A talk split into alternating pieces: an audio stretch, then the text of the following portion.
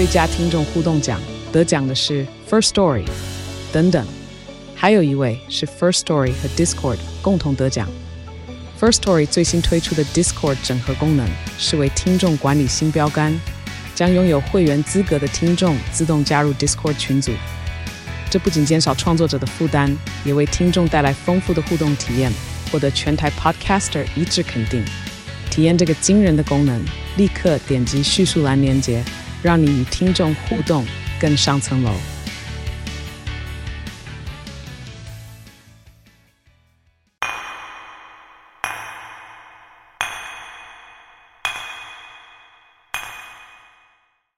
嗨，大家好，我是飞马。大家有反复梦见同种情境，并且在梦中重复同样动作的经验吗？这也许是潜意识作祟，亦或是心中有某件放不下却又想不起来的事件，尘封在内心深处也说不定呢。在这里插播一下，飞马最近接触到一项非常优质的产品。这是一家专业的法品及沐浴日常用品的品牌 W N K。他们的产品成分天然，且散发宜人的自然香氛，且质地非常温和，洗发沐浴完后完全不会感到干涩。在此推荐给各位听众哦。飞马会在下方资讯栏提供专属优惠链接，点击进入卖场可享有听众专属优惠哦。有兴趣的话，欢迎参考看看。那么来听故事喽。怪谈故事：被封存的记忆。最近总会反复做着相同的梦，总是会在相同的地方依循着相同的路线，并且会在相同的位置停下后做着一模一样的事情。梦中的场景是一处感觉似曾相似，却又十分陌生的五层楼公寓。每当我回过神来，发现自己正停在楼房前面时，脑海就会下意识地驱动身体向前迈进。在走上三楼时，眼前会映入对门的两户人家。接着，我总是会顺理成章地开启右边的门，并进入屋内。首先，我会经过前阳台。接着，在客厅的对面便是厨房和厕所，而我总是会在进入客厅后，就会转入客厅与厨房间的狭小走廊。在经过走廊两侧的小房间后，就进入了位于尽头的房门。那是一间比想象中宽敞不少的大空间，但里面没有窗户和灯光，因此漆黑一片，什么都看不到。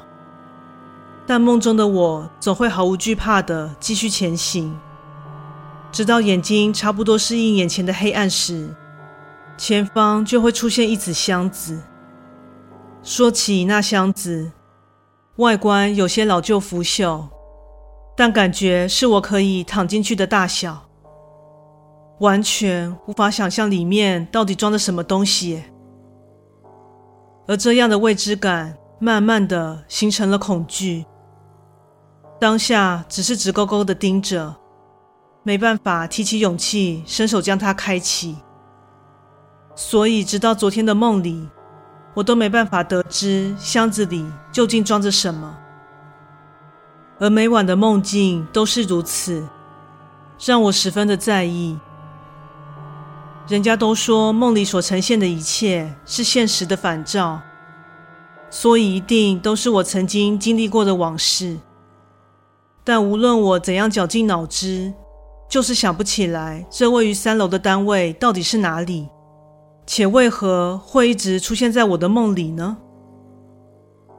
隔天夜里，就当梦境中又经过了一成不变的流程和场景后，当我再次来到那纸木箱前，这次便决意要将箱盖打开一探究竟。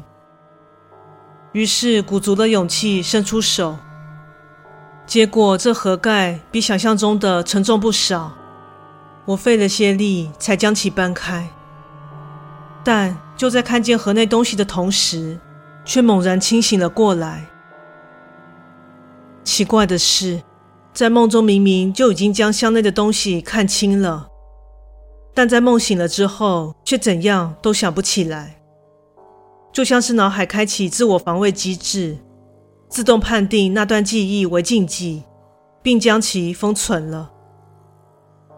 而之后的几天，梦境也都是在此戛然而止，并且在意识清醒过来之后，身体会不自觉地发抖，感到全身寒冷。身体这样的不自然反应，更让我好奇箱子里的东西到底是什么，竟让自己的身体和记忆如此出自本能的抗拒呢？今晚梦境依旧。我再次伸手打开了盒子，并往其中看去。不过这次竟然有了新发展。我并没有从梦境里被自动登出，出现在眼前的盒中物，竟是我好友的遗体。一切都想起来了。我俩某次在夜店狂欢时，喜欢上了同一个男人。而本来和我说好不和我竞争的好友，竟背着我横刀夺爱。当时非常不服气的我，和对方相约到我父母亲出租的其中一间老屋中谈判。那就是梦境中我身处的场景。但我俩一见面就激烈的撕扯起来，而期间一个不小心，竟意外的结束了他的性命。